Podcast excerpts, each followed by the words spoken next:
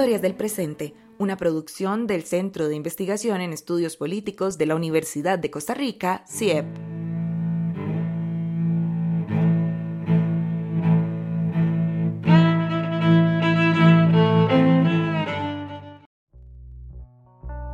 Historias del Presente.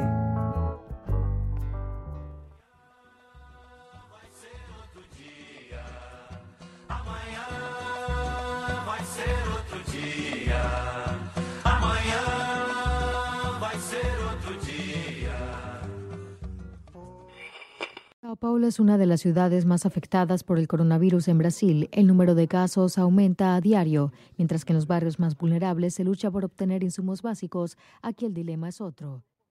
Hola eh, y bienvenidos a Historias del Presente, un podcast del Centro de Investigación y Estudios Políticos de la Universidad de Costa Rica. Mi nombre es Alonso Ramírez Cover, soy investigador del CIEP y seré su anfitrión en este episodio. Eh, este día de hoy vamos a sentarnos a conversar con Gerardo Cerdas. Gerardo es este, doctor en Sociología de la Universidad Federal de Río de Janeiro y es profesor de la Escuela de Trabajo Social de la Universidad de Costa Rica. Nuestro tema de hoy es Brasil.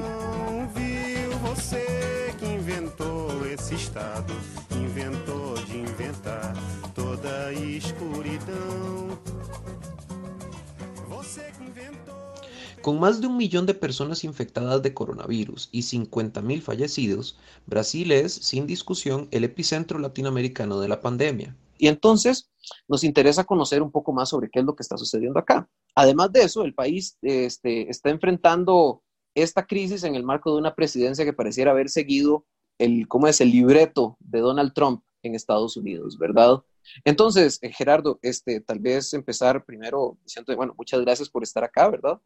Y lo segundo, este, ¿cómo es que el gobierno de Jair Bolsonaro ha abordado la crisis provocada por el COVID-19? ¿Qué es lo que lleva, digamos, a, que, a, esta, a estos resultados tan trágicos en este país? Sí, Alonso, muchísimas gracias a vos y al CIEP por invitarme para hablar de este tema, que sí, igualmente comparto ese punto de vista de que es, es fundamental entender lo que está pasando en Brasil por las características que ha asumido esta pandemia en el caso brasileño y por los impactos que esto va a tener para toda la región eh, ahora y a futuro, ¿verdad? En, muchos, en muchas dimensiones. Eh, entonces, sobre esa pregunta que me haces de cómo es que el gobierno ha abordado la crisis de, del COVID-19, bueno, una cosa que salta así inmediatamente a la vista es el negacionismo, ¿verdad? Yo creo que es, todo el mundo ha visto en las noticias que desde los primeros casos, desde que fueron oficializados los primeros casos en marzo de este año, el gobierno se ha dedicado sistemáticamente a negar incluso la existencia de la pandemia, cuando ya era inevitable reconocer que estaba este, este problema, esta, esta, situación instalada, reconocer su relevancia, ¿no? Y, y, es muy claro que hay una combinación de factores. Por un lado, ese negacionismo, ¿verdad? Y una priorización de la agenda económica versus la agenda sanitaria, con aquella famosa expresión de Bolsonaro de que es una gripecina. No meu caso particular, pelo meu histórico de atleta, caso fosse contaminado pelo vírus, não precisaria me preocupar. Nada sentiria ou seria, quando muito, acometido de uma gripezinha ou resfriadinho.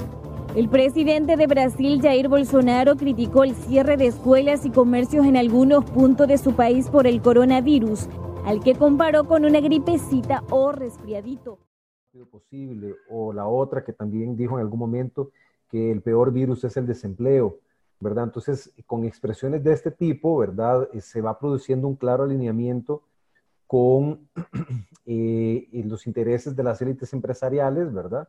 Que han eh, buscado a toda costa impedir las medidas de aislamiento social, ¿verdad? Es bastante paradójico, pero eso también ha sido muy evidente. Y un gobierno que ha tenido una clara beligerancia anti-OMS y una clara beligerancia anti-recomendaciones científicas, como por ejemplo contra el aislamiento social, o que se ha posicionado a favor del uso de la cloroquina, que es un medicamento que no cuenta con ningún respaldo científico serio. Entonces, produciendo también esa cosa de las curas milagrosas, ¿no? Y desorientando a la población sobre cuáles son los verdaderos procedimientos y medidas de seguridad que deben ser seguidas, etcétera, ¿no? Eh, y bueno, vemos cosas peores, Alonso. La situación ha ido evolucionando de una forma realmente eh, impensable, diría uno, ¿no? Quien acompaña de cerca, como es mi caso, la situación de Brasil.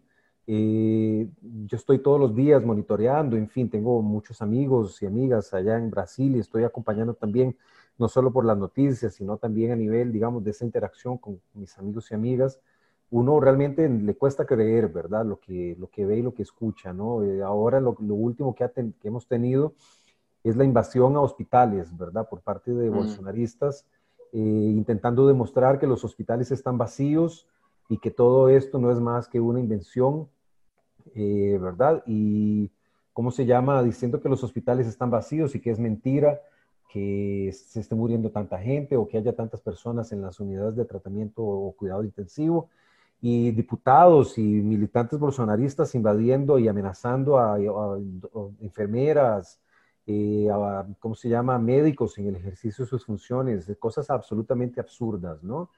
Eh, fuera eso, ¿verdad?, de estimular más recientemente la invasión a hospitales, es claro que el gobierno ha venido atribuyendo la culpa de las muertes a los gobernadores de los estados, promoviendo aglomeraciones públicas, ¿verdad?, contra todas las recomendaciones científicas al respecto.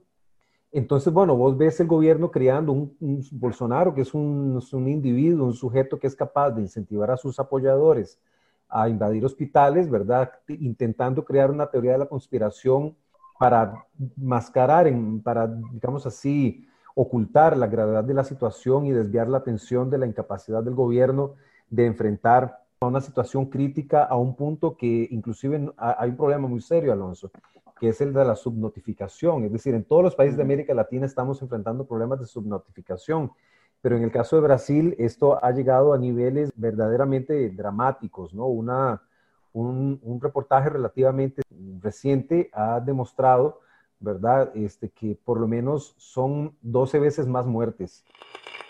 Especialistas dicen que Brasil está escondiendo datos que las cifras que da, a pesar de que son altísimas, ni siquiera son las reales y si se llega a abrir el puente... Por lo menos son 12 veces más muertes, ¿verdad? Las que están registradas. Entonces es una cosa que realmente está ganando unas dimensiones dramáticas. Si nosotros tenemos 41 mil muertes registradas hasta el momento, multiplicando eso por 12, estamos cerca del medio millón, ¿verdad? Mm. Y, y todo eso está quedando absolutamente fuera de registros e inclusive el gobierno es uno de los principales enemigos de la, de la información pública veraz y, transparente sobre, sobre la epidemia, ¿no?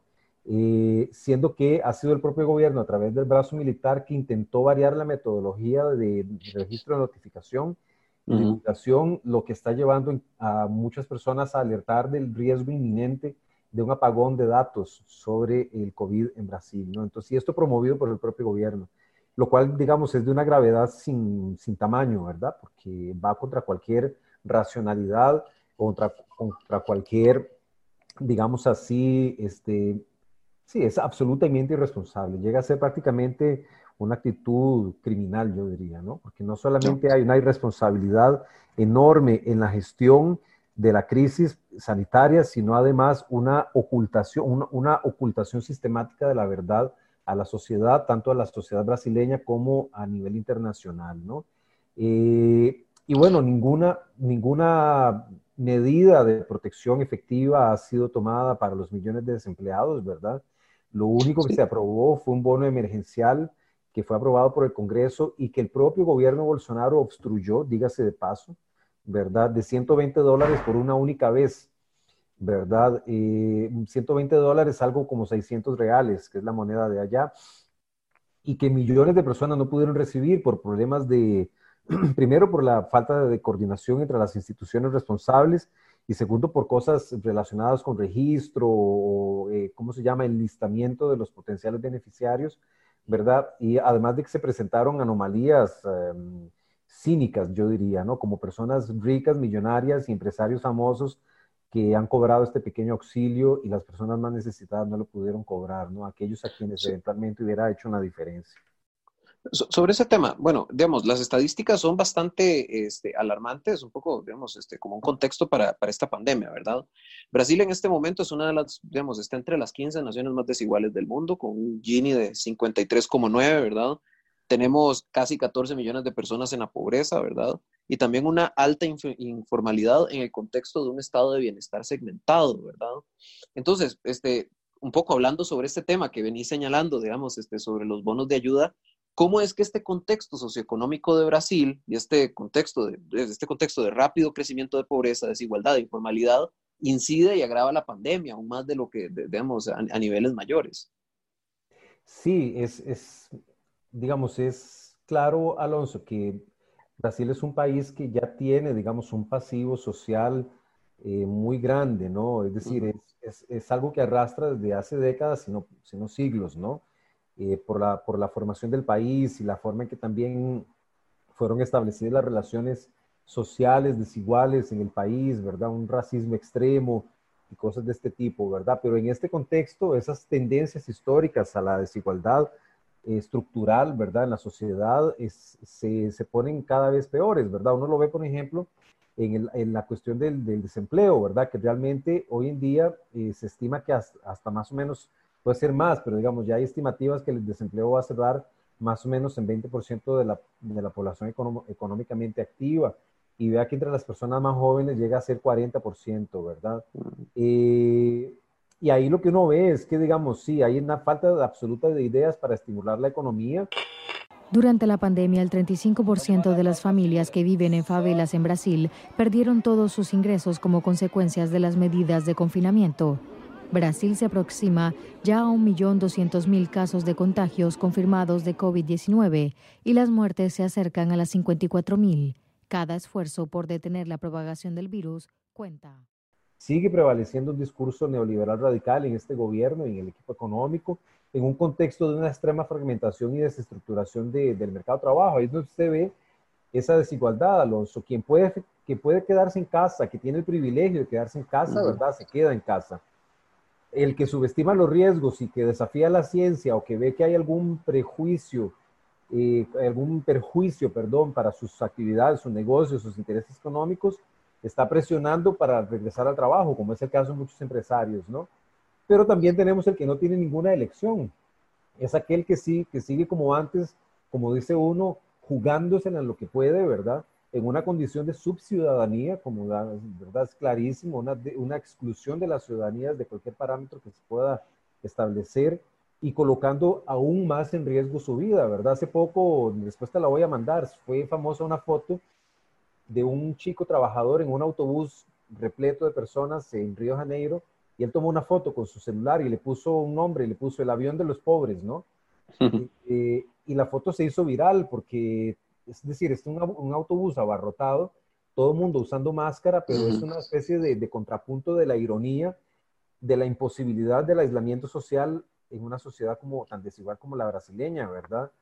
Eh, y bueno, uno, uno ve, ¿verdad, Alonso, que el gobierno, en esa, en esa estrategia que el gobierno ha, desarrollado o viene desarrollando, que a mí no me parece que el gobierno esté, es decir, muchas personas dicen Bolsonaro es un loco, qué gobierno más mal preparado. Yo creo que hay un, hay, no sé si decir un plan, pero por lo menos hay una estrategia y esto no es casual, ¿verdad? Es decir, si uno ve y lo sabe leer bien, qué es lo que está pasando, ¿verdad? Esa, el negacionismo que ya mencioné, ¿verdad? Junto con esa vuelta al trabajo, la beligerancia anti-OMS, la beligerancia anti-ciencia, etcétera, etcétera, la movilización de grupos favorables al gobierno para crear un ambiente de polarización, se suma a, a, una actitud muy clara del gobierno de mantener una tensión política al máximo para desviar la atención.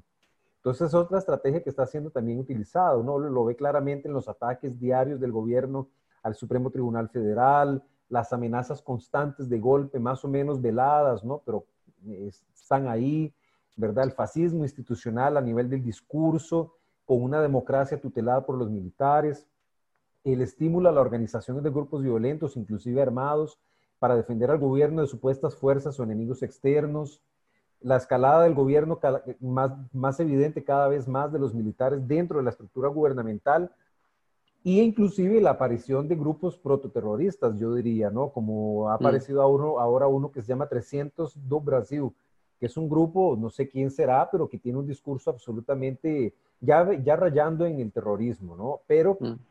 como, que se presentan a sí mismos como militantes bolsonaristas, ¿no? En suma, lo que uno ve es una absoluta perversidad y una incapacidad de gestionar la crisis, pero con una estrategia para desviar la atención que agrava los efectos de la crisis, ¿no? En el barrio Parque Tribos, en las periferias de Manaus. Aquí residen 700 familias, descendientes de 35 tribus diferentes de la Amazonia. La mayoría de las casas no tienen conexión a las redes de abastecimiento de agua y electricidad, pero eso no es lo peor.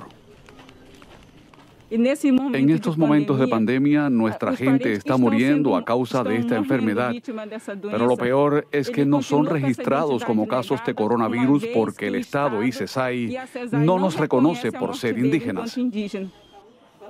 CESAI, la Secretaría de Salud para la Población Indígena, solo ha reportado 10 muertes por la pandemia en tierras nativas, pero la organización Pueblos Indígenas de Brasil, APIB, estima que esta semana han muerto al menos 18, contando las defunciones en áreas urbanas. Y bueno, también hay, yo diría, otro punto que es, también eh, extremadamente eh, chocante, ¿no? Un desinterés abierto o una naturalización de la situación, ¿no? Con frases del propio presidente, como aquella de que de todas formas vamos a morirnos, eh, yo soy un Mesías, pero no hago milagros, ¿verdad? Es decir, restando la importancia constantemente, ¿no? Eh, una cosa que mencioné, por ejemplo, el gobierno, bajo la presión de los militares, y vea que el nuevo ministro de Salud es otro general ocupando un cargo en el gobierno, es, ha, venido manipulando la información sobre las muertes y los contagios, ¿verdad? En, estas últimas dos semanas especialmente. Eh, y ya se estima que el gobierno está hoy en día informando apenas uno de cada cinco fallecimientos, el gobierno brasileño. ¿verdad? Eh, esto, esto, esto, está registrado debidamente. Sí, esto, esto ya está, eso, está todo un debate en Brasil, ¿verdad?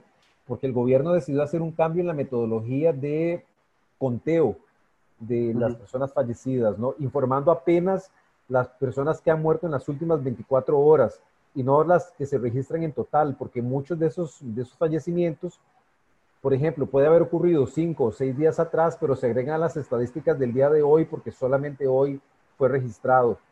Y el gobierno está apenas queriendo registrar, dejar, digamos, como constancia los que han concurrido en las últimas 24 horas y hay un debate enorme en la sociedad sobre si esta es la mejor manera o no y en qué manera esto está también eh, ocultando información o, digamos así, disimulando el impacto verdadero de las muertes por coronavirus, ¿no?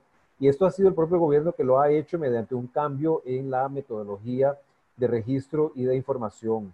¿verdad? Y ha habido una reacción negativa extremadamente así generalizada en la sociedad, del Congreso a la sociedad civil y organismos internacionales, eh, que el gobierno tuvo que retroceder, dijo que iba a seguir entonces utilizando la misma metodología anterior, no obstante, eh, ah, se, siguen presentando inconsistencias bastante serias en la información. Hay algunos mecanismos como uno que se llama Observatorio del COVID, que es un esfuerzo de la sociedad civil por hacer un contrapunto, ¿verdad? A esta falta de información oficial clara, ¿verdad? Entonces, bueno, esos son aspectos que muestran un poco ese manejo de la crisis por parte del gobierno. Historias del presente, una producción del CIEP.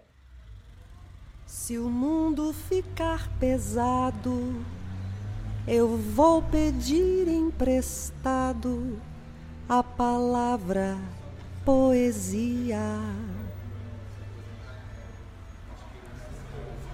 Se o mundo emburrecer, eu vou rezar pra chover. Palavra, sabedoria. Se o mundo andar para trás, vou escrever num cartaz a palavra rebeldia. Se a gente desanima, eu vou colher tal vez pasemos a, a, conocer un poco sobre cuáles son los orígenes este, un poco más históricos de esta crisis, ¿verdad? Porque como lo voy viendo, lo que tenemos aquí es como una combinación de dos factores, ¿verdad? El ascenso de este gobierno, ¿verdad? En particular, que, digamos, que ha tenido ciertas particularidades en términos de su manejo este, político, ¿verdad? En esta crisis se han evidenciado bastante de estos. Pero en parte también con respecto a la pregunta previa que te hacía, ¿verdad? Este, relativo, digamos, a este contexto socioeconómico, Brasil también viene este, pasando, digamos, después de un periodo de austeridad bastante fuerte, ¿verdad? Este, o sea, digamos, este, estamos hablando de, digamos, desde 2018, ¿verdad? Que tenemos los datos, eh, y la entrada de Bolsonaro tenemos una reducción significativa del, del, Producto Interno Bruto, vemos como un 5% como resultado de medidas de austeridad, un aumento del 5% del desempleo, un aumento del 40, al 40% de la, de la informalidad y también un aumento en, en, en, la cantidad de personas por debajo de la línea de pobreza, ¿verdad? Entonces, tal vez un poco para que nos pongas en contexto estas dos cosas, ¿verdad? ¿Qué lleva al ascenso de este gobierno y qué lleva al ascenso este, de estas políticas de austeridad implantadas en Brasil? Vemos que ya tienen, su, ya tienen su tiempo. ¿Cómo es que se han vuelto fundamentales también para definir las condiciones de este contexto socioeconómico de alta vulnerabilidad para el país? Sí, claro. Bueno, hubo una reacción de las élites muy clara a partir del 2013, ¿verdad? Uh -huh y especialmente a partir de 2014, en 2013 con las llamadas jornadas de junio que comenzaron como un proceso de movilización popular contra la alza en las tarifas del transporte público, pero que rápidamente fue cooptada por intereses conservadores, ¿verdad? Eh, y antipopulares del sector financiero y de la gran prensa. Y a, y a partir de ahí uno ya puede detectar en, en, en, el periodo más reciente, en los últimos siete, ocho años, ese inicio de esa polarización en un país que hasta inicios de 2013 parecía que iba viajando, eh, ¿cómo se llama en esto? Que no le ponen los carros a nivel de, ¿cómo se llama? De crucero, ¿no?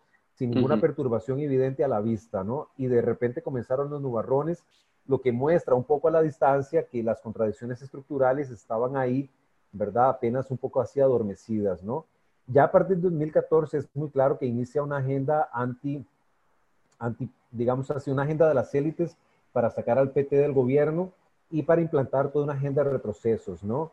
Eh, yo creo que es importante decir, eh, ¿cómo se llama? Que esta agenda anti, digamos, esta agenda anti-PT realmente se, se, digamos así, tiene como fundamento una agenda antinacional, ¿verdad? Es decir, y eso está ahí también muy claro, después lo puedo ir desarrollando, ¿verdad?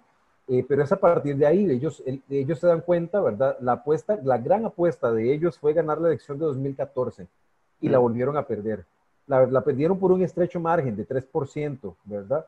Pero la volvieron a perder y eso fue absolutamente intolerable y las élites a partir de ese momento, a partir de enero de 2014, eh, de, de, de 2015, perdón, que comenzó el nuevo mandato de Dilma Rousseff, la cruzada contra el gobierno fue absolutamente feroz, ¿verdad?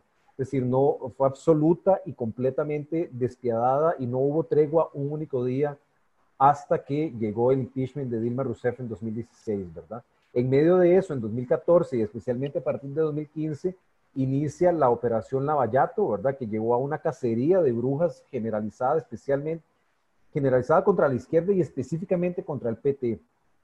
Quisiera, tal, tal vez quieras referirte un poquito, explicar en qué consiste esta operación. Sí, Alonso, eso, eso, sería un tema para una tarde entera o más, ¿verdad? Pero rápidamente, uh -huh. esa fue una operación que fue, de, digamos así, detonada, que fue iniciada por el Ministerio Público Federal en Brasil, ah, eh, perdón, sí, el Ministerio Público Federal, eh, pero digamos con sede en Curitiba, que es un estado en Brasil, en la, el estado de Paraná, la ciudad de Curitiba, ¿verdad? Que es la capital de ese estado, inicia una operación supuestamente anticorrupción para desvendar o desde, des, desmascarar un esquema de corrupción en la Petrobras. ¿verdad? Uh -huh.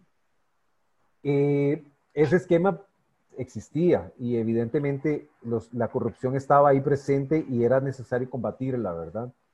Lo que pasa es que los primeros años, 2014, 2015, la Lavallato, que era, que esta operación, parecía realmente ser un instrumento de lucha contra la corrupción pero poco a poco fue quedando claro cuáles eran los verdaderos intereses por detrás de esa agenda conservadora, que es la que siempre, la típicamente utilizada por las de derechas en Brasil para, digamos así, de, de, de, derribar a las izquierdas, ¿no? que es la lucha contra la corrupción.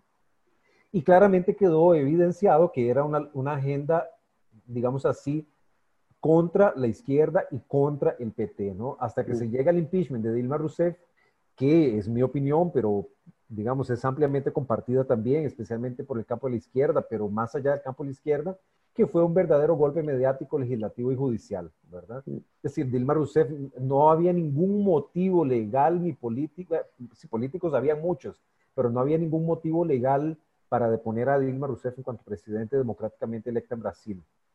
Y para mí ese fue el comienzo del pandemonio, es cuando realmente fue abierta la caja Pandora, ¿verdad? Como dicen, ¿no? Fue muy claro que fue, todo ese proceso contó con el apoyo del Departamento de Justicia norteamericano, también eso yo no puedo detenerme ahora, pero eso está también evidenciado, instrumentalizado a través de la operación Lavallato. Para quien tenga interés, por ejemplo, eh, The Intercept Brasil publicó un conjunto de reportajes a partir de junio del año pasado que desvendó los pormenores de la operación Lavallato y mostró cómo realmente fue una estrategia desarrollada para, digamos, con finalidades políticas, ¿verdad? Desde el judiciario, con un activismo judicial muy claro, con motivos políticos, ¿verdad? Pero también Brasil viene pasando por una guerra híbrida, ¿verdad? Que ha sido promovida de afuera, con todos los esquemas de lawfare, de fake news, firehosting y todas estas estrategias que hoy en día se utilizan y que fueron utilizadas ampliamente también en las elecciones de los Estados Unidos hace cuatro años, ¿no? Hace tres años o casi cuatro años, ¿no? Yo creo que también es importante recordar al respecto de esto, ¿verdad? Que desde 2013 ya también fue desmendado el espionaje de la NSA norteamericana al gobierno brasileño, en gran medida relacionado con el tema de, de la explotación del petróleo del presal, ¿verdad? Entonces también está ese viejo tema recurrente en la geopolítica mundial, que es el tema del petróleo y cómo eso mueve intereses profundamente enraizados en la estructura de poder y económico del capitalismo como un todo, ¿no? Eh, que incluso uno ve que de las primeras medidas del gobierno Temer, una vez que se instala el gobierno Temer, después de que es echada Dilma Rousseff de la silla presidencial, fue la desestructuración del régimen que fue llamado de Parchilia, que era el régimen de compartir, de, de compartir responsabilidades pero al mismo tiempo beneficiar a la Petrobras como la principal explotadora del petróleo en Brasil, ¿no? La beneficiaria principal de eh, esa riqueza mineral, ¿no? Pero bueno, todo esto ocurre en ese paño de fondo, ese, en ese paño de fondo de una sociedad marcada por la desigualdad estructural, el racismo, la violencia de Estado, ¿no? Eh, yo creo que es importante, Alonso, decir que, digamos, que a pesar de todos los límites, y esto también sería debate de una tarde entera, ¿verdad? Todos los límites de la experiencia del PT en el gobierno, es importante destacar que hubo aciertos relevantes, ¿no? Y, yo creo que eso tenemos que discutirlo sin ningún tipo de fanatismo ni sectarismo, ¿verdad? Sino entender pragmáticamente qué fue lo que fue hecho y, en dónde hubo aciertos, ¿no? En especial en el ámbito de las políticas públicas. Yo podría citar aquí algunos ejemplos, porque fueron importantes para alterar la correlación de fuerzas en la sociedad en alguna medida y favorecer a sectores que históricamente habían estado marginados de cualquier inclusión vía Estado en la sociedad brasileña, ¿no? Entonces estamos hablando ahí de pobres urbanos y rurales, mujeres con especial relevancia, las mujeres empleadas domésticas, población negra, la agricultura familiar, entre otros, ¿no? Y hubo políticas públicas muy claras, ¿no? La política de cuotas de acceso a las universidades para favorecer el ingreso de personas negras la universidad siempre fue para el privilegio de las clases medias blancas, ¿no? Por ejemplo, este es un ejemplo. Hoy en día la universidad en Brasil está pintada de negro, por así decir, ¿no? Mm. El acceso de la población negra, de la población subalterna, fue garantizado a través de una política pública. Eh, la ley de las trabajadoras domésticas, que le concedió a las trabajadoras domésticas, que prácticamente eran, era prácticamente una continuación histórica, una prolongación de la esclavitud en la sociedad brasileña, una estructura absolutamente arcaica donde las trabajadoras domésticas prácticamente entraban a un en un servicio casi que en parte del patrimonio de las familias, fue finalmente en 2013 reconocido su derecho pleno a la incorporación al mercado de trabajo como trabajadoras formales a través de una ley en 2013, estamos hablando de siete años atrás, y otras eh, eh, políticas públicas, ¿verdad? Eh, de entre, entre ellas la Comisión Nacional de la Verdad, que comenzó mínimamente a cuestionar la verdad oficial sobre la dictadura militar y otras muchas, ¿no? Entonces, es decir, hubo avances en una línea progresista que las élites no toleraron y, no, y fue así, la decisión fue muy clara de cortarle la cabeza a cualquier posibilidad de, continuidad del proyecto de petista en el gobierno, ¿no? Entonces, todo esto es un, es un paño de fondo, ¿verdad? Que es necesario entender, aunque claro que nos podríamos ir mucho más atrás, ¿verdad? Y hablar de, esa, de esa, digamos, esa sociedad ya desigual desde, digamos, su marca de origen es la desigualdad, ¿no? No olvidemos que Brasil tuvo prácticamente cuatro siglos de esclavitud, fue abolida a regañadientes por imposición prácticamente de Inglaterra, porque las élites brasileñas no querían, no les interesaba abolir la esclavitud. Fue, digamos, básicamente por imposición de la potencia hegemónica en la época que fue abolida la esclavitud en 1889, pero de ese siglo y tanto hasta acá, 130 años, la situación de la desigualdad social solo se profundizó, ¿no? Entonces, bueno, ya la sociedad venía en un proceso antes del COVID, ¿verdad? La sociedad venía en un proceso de polarización política, fragmentación social y desestructuración institucional bastante intenso, ¿verdad? Ahí viene la elección de Bolsonaro, una figura que en sí misma es mediocre, corrupta, perversa, ¿verdad? Él es, en fin, Bolsonaro realmente es, es más la consecuencia que la causa de todo esto, ¿verdad? Eh, en un proceso de descomposición, pucha, esa palabra hasta suena fea, ¿no? Porque, pero generalizada a nivel institucional y de una fragmentación y polarización social cada vez mayor, ¿no?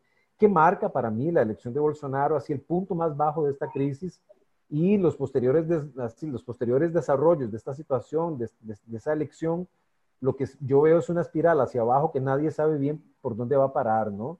Uno ve actualmente mm. una economía en pedazos, una, una, democracia en pedazos, una economía en pedazos, una democracia tutelada por los militares, con creciente poder de las milicias, con grupos prototerroristas actuando, con una desestructuración de la izquierda como nunca se había visto por el ataque a los sindicatos, por el ataque a los movimientos sociales, ¿verdad? Por la institucionalización de la izquierda, ¿verdad? que yo creo que esa es una cosa que es muy importante decir, ¿verdad? La izquierda eh, brasileña prácticamente perdió el rumbo, no tiene prácticamente ninguna capacidad más de dialogar. Primero, no entienden la dimensión de la crisis desde 2013 para acá. Están completamente perdidos, ¿verdad? Más perdidos, mm. ¿Verdad? No sé, es decir, realmente la incapacidad de la izquierda de, comprender y especialmente del PT de, cuál es la naturaleza de esta crisis es evidente, ¿no? Eh, en particular ellos se han colocado solo en la agenda de defender a Lula, de proponer a Lula como alternativa, y verdad, pero una incapacidad completa de dialogar con la, con la sociedad, sigue actuando a nivel institucional, es más republicana que nadie, la única, así, los más republicanos en Brasil son los de la izquierda, pero en Brasil nadie comparte los valores republicanos, eso es una guerra de todos contra todos, ¿verdad? Mm. Eh, ¿cómo se llama? Y está completamente desconectada de las calles, a mi entender, ¿verdad? De los sectores populares, de las nuevas agendas y demandas de los oprimidos, sean los trabajadores de aplicativo, los trabajadores informales, las mujeres negras, los jóvenes crónicamente desempleados, la población LGBT, eh, los indígenas, etcétera, etcétera. Es decir, no hay una capacidad de, de establecer ese diálogo a través de esa izquierda más institucionalizada, ¿verdad?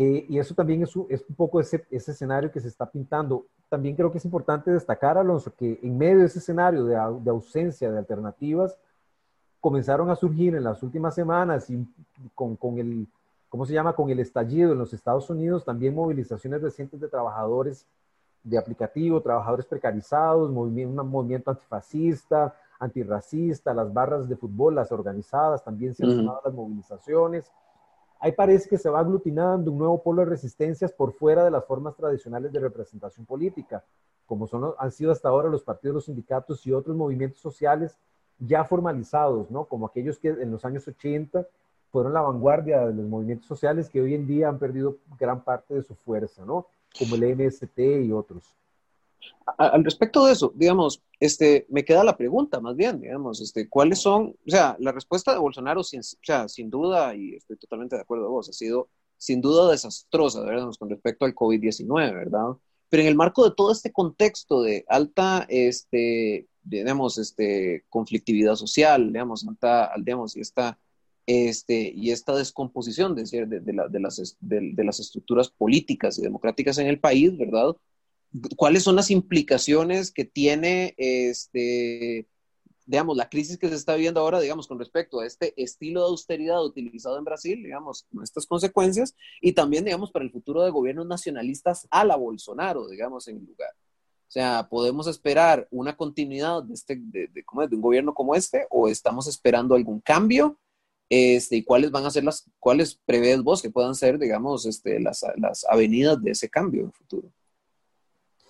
Bueno, ese es un es, difícil de diagnóstico, ¿verdad, Alonso? yo, yo creo que, digamos, toda esta agenda, de, digamos, ultraconservadora que estamos enfrentando, ¿verdad? Y, y abiertamente flertando con el, con el fascismo y todo lo demás, esto vino para quedarse, ¿verdad? No sé mm. cuánto tiempo se va a quedar, pero es una realidad que está, que está instalada porque está enraizada en una realidad, es decir, en una realidad social eh, concreta también, ¿verdad? Eh, hay muchas fuerzas en movimiento e intereses bien claros de, de, impulsar esta agenda tanto a nivel nacional como internacional, ¿no?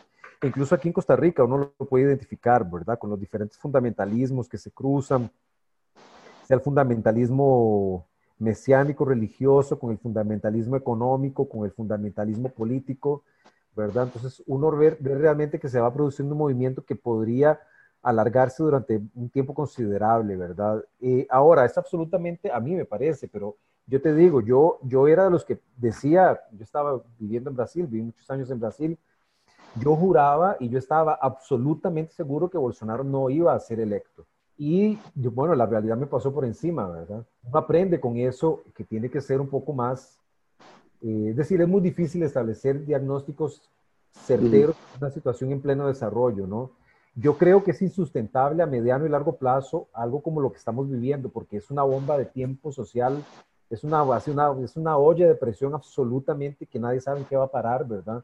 Con la combinación, digamos, de, de todas estas políticas junto con una política, una crisis institucional, más neoliberalismo, más austeridad radical, ¿verdad? Es decir, esto va a llevar a una situación imprevisible, ¿verdad? Y bueno, no sé, no sé qué decirte. Yo quisiera que me, gustaría esperar o soñar que la sociedad va a ser capaz de reaccionar, ¿verdad? Es decir, se estima que realmente Bolsonaro si cuenta con el 30% de apoyo de la sociedad es mucho. Inclusive algunos institutos de investigación dicen que no llega ni a 12% de, de, apoyo en la sociedad brasileña. Es decir, 12% de la, de la sociedad sería bolsonarista de, así de hueso colorado, ¿verdad? Esto ha sido más por, digamos, el voto popular que dio el apoyo masivo a Bolsonaro. Realmente muchos han sido el mismo voto popular que eligió cuatro veces consecutivas al PT. Entonces es un voto que también oscila y que no necesariamente representa un bolsonarismo raíz, así, ¿verdad? Duro, un núcleo duro del bolsonarismo, y que ese apoyo podría, eh, eh, ¿cómo se llama? Simplemente desvanecerse en cualquier momento en el aire, ¿verdad? Es difícil entender por qué, digamos, grupos radicales como estos, que cuentan con un apoyo social relativamente pequeño, consiguen consolidar un proyecto de asalto al poder de este tipo, ¿no? Eh, y es difícil saber, todas las semanas hay alguien especulando que ya, ya Bolsonaro cae y de repente el gobierno parece que se reequilibra de nuevo, ¿no? Ya después viene otra persona y dice, no, ahora sí es evidente que el gobierno va a caer porque se destapó un escándalo tal. Nada, ¿verdad? La izquierda está soñando con el del colmo, ¿no? La izquierda está soñando con un impeachment en el Congreso, un Congreso que es absolutamente fisiocrático y favorable a los intereses del gobierno también, mayormente. Entonces, digamos, la izquierda está tan perdida que su única y gran estrategia es el impeachment de Bolsonaro. Nadie les está dando pelota, pero nadie, ¿verdad? No se va a formar mayoría social ni mayoría parlamentaria para un impeachment de Bolsonaro, creo que ni en dos años, ¿verdad? Porque, porque no es tan fácil. Brasil acaba de pasar por un impeachment, ¿verdad? Es un proceso absolutamente desestructurador de las, valga la redundancia, de las estructuras de gobernanza en un país, ¿verdad? Eso prácticamente fue un golpe mortal. ¿Verdad? Yo no creo que nadie se va a aventurar hoy en día a otro impeachment, aunque sea Bolsonaro el potencial objetivo de ese impeachment. ¿no? Ok. Eh, Gerardo, este, un poco cambiando el tema ligeramente, este, y un poco ya yéndonos al final, esto es un, eh, tema de, también que, digamos, me interesa que toquemos antes de terminar nuestra conversación. Este, ok, eh, los BRICS, ¿verdad? O sea, se hace, digamos, esta intención de alianza entre estas este, potencias emergentes, Brasil, Rusia, India, China y Sudáfrica, ¿verdad? Este, y bueno, este, desde el 2005 lo que estamos viendo es como, es un proceso bastante gradual, pero sostenido, de este mayor vínculo económico entre China y Brasil. O sea, en este momento China es alrededor de un 20% de las exportaciones de Brasil, ¿verdad? Y viene creciendo, ¿verdad? Este, y también existen una serie de relaciones de cooperación sumamente sólidas entre estos estados, ¿verdad? Sin embargo, en el contexto del COVID-19, con China este, en una situación de desaceleración económica, o sea, en este momento no va a haber la posibilidad, como si la hubo en el, 2000, en el 2007, de que China remolque al mundo fuera de la crisis, ¿verdad? Este, ¿Cuáles son los prospectos internacionales de los BRICS? Este, ¿Cuáles son las, digamos, existe una promesa detrás de estas alianzas? ¿O cómo es que se va viendo, digamos, el, el desenvolvimiento de esta, de esta interacción? Sí, Mira, Alonso, yo voy a ser bien radical. Para mí, los BRICS, los BRICS ya no existen más, ¿verdad? A lo sumo, a lo sumo son una estructura más formal intragobiernos para intercambios y programas de cooperación entre los Estados miembros, ¿no? Pero ya no son aquella, la promesa de los BRICS fue la de transformarse en un actor que iba a disputar cuotas de poder en la geopolítica mundial, ¿no? Eso no existe más. Eh, esto se debe a varios factores, uno de los cuales es justamente eh, el ataque a la posición de Brasil dentro de los BRICS. ¿Verdad? Yo es un tema que trabajé mucho y, digamos, si estando en Brasil, yo participaba también de debates con una organización que se llama BRICS Policy Center, que es un, un think tank eh, que fue creado para justamente analizar las cuestiones de, de, la participación de Brasil en este bloque ¿verdad? Y, es muy claro que digamos que el proyecto inicial de los BRICS contó con una participación muy, pero muy relevante de Brasil. En la, diplomacia brasileña comandada por Celso Amorín en los años Lula y también una, especialmente Lula hasta el 2010 y después comandada por otras personas con Dilma, apostó grandemente a que Brasil se transformara en una potencia emergente que tuviera un papel en América del Sur como un papel moderador en América del Sur y se transformara al mismo tiempo en un player global. En este sentido, Brasil buscó desarrollar espacios de influencia para en la ONU, siendo parte del Comité de Seguridad de la ONU, de, la, ¿cómo se llama? De la, del Comité de Seguridad de, permanente. Consejo de Seguridad, sí. Del Consejo de Seguridad, del cual forman parte, en fin, Rusia, China, Estados Unidos, tal y tal, ¿verdad? Eh, y había una digamos, una demanda, hay una demanda histórica de Brasil en ese sentido que fue claramente apoyada por el gobierno Lula y por el gobierno Dilma. Hubo un esfuerzo muy grande del Brasil de crear espacios de interlocución con países como India y África del Sur, eh, creando lo que se llamó en aquel momento, no eran los BRICS todavía, era India, Brasil y África del Sur, y después avanzando en la negociación de constitución de los BRICS, Brasil jugó un papel fundamental en todo eso. En gran medida los BRICS, existen dos cosas, por interés de China y por interés de Brasil. Brasil impulsionó mucho y, uno podría decir, no, país latinoamericano va más, más o menos siguiendo los intereses de las grandes potencias. No, Brasil jugó un papel realmente preponderante en ese proceso, ¿no? Y su diplomacia fue extremadamente habilidosa para poder negociar el establecimiento de esa alianza, ¿verdad? Porque también a Brasil le interesaba y China vio allí una oportunidad también de ganar más relevancia, ¿verdad? Inclusive lo lograron, ¿verdad? Es decir, la, la creación del G20 en buena medida responde a una lectura de las potencias del G8, de decir, bueno, del G7, ¿verdad? Aquí tenemos que ampliar el espacio de discusión, ¿verdad? Incluir a los BRICS, incluir a otros países, ¿verdad? Porque no, eh, especialmente después del 2008 y de, de la crisis del 2008, y la primera cumbre, la primera cúpula de naciones de los BRICS es en el 2009.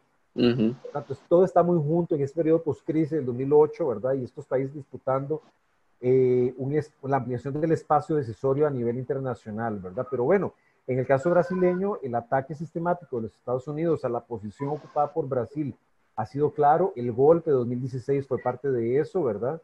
Eh, pero también, claro, tenemos a China, digamos, en los últimos años interesada en otras agendas. China está desarrollando todo aquel programa de One Belt, One Road, que le está dando gran poder en, todo, todo, todo, Asia, también en Europa y parte de África, ¿verdad? Tiene sus propias reglas en África prácticamente, ¿verdad? Dominando en gran medida la cooperación con África hoy en día, ¿verdad? Entonces tiene una agenda global que ya no pasa necesariamente por los BRICS, Además, China tiene su propia agenda de seguridad global con la organización, la Shanghai Cooperation Organization, que es su propia organización tipo la OTAN comandada por la China, ¿verdad? Por decirlo de una forma un poco burda, pero más o menos así, ¿verdad? Y en un contexto donde Brasil a partir de 2016 pasa a alinearse con Estados Unidos, ¿verdad? Porque Temer y más claramente que nadie, Bolsonaro alinean, realinean a Brasil con Estados Unidos, China pasa a ver la participación de Brasil en los BRICS como más bien un factor de riesgo y amenaza a sus propios intereses. Es decir, Brasil pasó de ser visto como el país clave para el establecimiento de los BRICS a una amenaza para la continuidad del régimen, eh, de bloque, para la continuidad del bloque, ¿no? Y los, Brasil también le restó completamente importancia a los BRICS, al punto que, por ejemplo, la última cúpula que yo acompañé, que fue en el 2018, la última que yo estuve monitoreando y leyendo un poco, en el 2018 era sobre el, el tema central de la cúpula de los BRICS, era sobre la nueva, la cuarta revolución industrial y la, la Internet de las cosas y todos estos asuntos, ¿no? De cómo, digamos, cuál es la economía del futuro, ¿no? Y la agenda brasileña en ese, en ese encuentro, en ese encuentro, era básicamente, parece visible, pero el principal punto de discusión que el presidente de la República Brasileña llevó para la agenda de los BRICS era ampliar el acceso de mercado de pollos a China. Mm. Ese era. Entonces, usted ve que hay una desconexión completa del, interés político, ¿verdad? Y apenas el gobierno brasileño, si acaso, lo redujo a un espacio de intercambio comercial o de cooperación, ¿verdad? Pero ya no aquel papel geopolítico. Entonces, para mí, digamos, los BRICS no existen más, ¿verdad? Y se creó el nuevo Banco de Desarrollo de los BRICS, crearon el, eh, crearon el Fondo Contingente de Reservas, fueron pasos interesantes, pero que se han ido medio que opacando en los últimos dos años más o menos, ¿verdad? Por una parte porque el Banco Mundial, el, nuevo Banco de Desarrollo creado por los BRICS no es lo suficientemente significativo en el mundo de los bancos de fomento, y por otra parte porque este fondo de reservas también está subeditado a la lógica del propio Fondo Monetario Internacional. Esto también demandaría un tiempo para explicarlo, pero no se sale de los marcos de la gobernanza financiera global, ¿no? Más, está básicamente inserto en ellas, ¿no? yo diría sí, solo para terminar, que yo creo que la desaceleración, desaceleración económica de China no es necesariamente el factor que llevó al debilitamiento de los BRICS. Yo creo que hay otros factores, inclusive las apuestas y prioridades geopolíticas de los otros países que componen el bloque. Usted ve a China, Rusia, India con sus propias agendas, ¿verdad? Eh, China también, perdón, India también ha experimentado en los últimos cuatro años el ascenso del fundamentalismo religioso, ¿verdad? Con Narendra Modi en el gobierno y, digamos, un nacionalismo exacerbado, ¿verdad? Entonces las agendas son otras, ¿no? Bueno, este, Gerardo, te agradezgo muchísimo por, por, por atendernos este, para, estas, para estas consultas y por la conversación. Este, eh, con esto, bueno, damos cierre, digamos, a, nuestro programa, ¿verdad? Este, les agradecemos mucho su atención. Esto fue Historias del Presente del Centro de Investigación y Estudios Políticos. Ténganse sintonizados a nuestras ediciones. En la próxima edición, a nuestro próximo programa, este, Andrés León y Mark Edelman hablarán sobre la situación del COVID-19 en Estados Unidos. Muchas gracias. Se a gente desanima, eu vou colher no pomar a palavra teimosa. O vírus chegou, está sendo enfrentado por nós e brevemente passará. Nossa vida tem que continuar. Os empregos devem ser mantidos. O sustento das famílias deve ser preservado. Devemos sim voltar à normalidade algumas poucas autoridades. Pegue o tambor e o ganzá, vamos pra rua gritar a palavra utopia.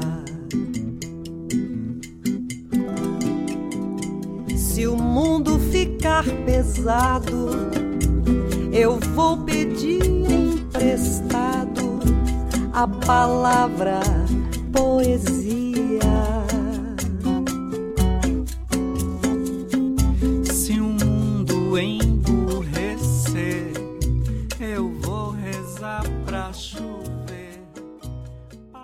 Historia del presente, del Centro de Investigación en Estudios Políticos de la Universidad de Costa Rica, CIEP. Dirección Andrés León y Alonso Ramírez. Producción y guion Fátima Ruiz y Stephanie Jiménez. Locución y edición Diana Bokenford.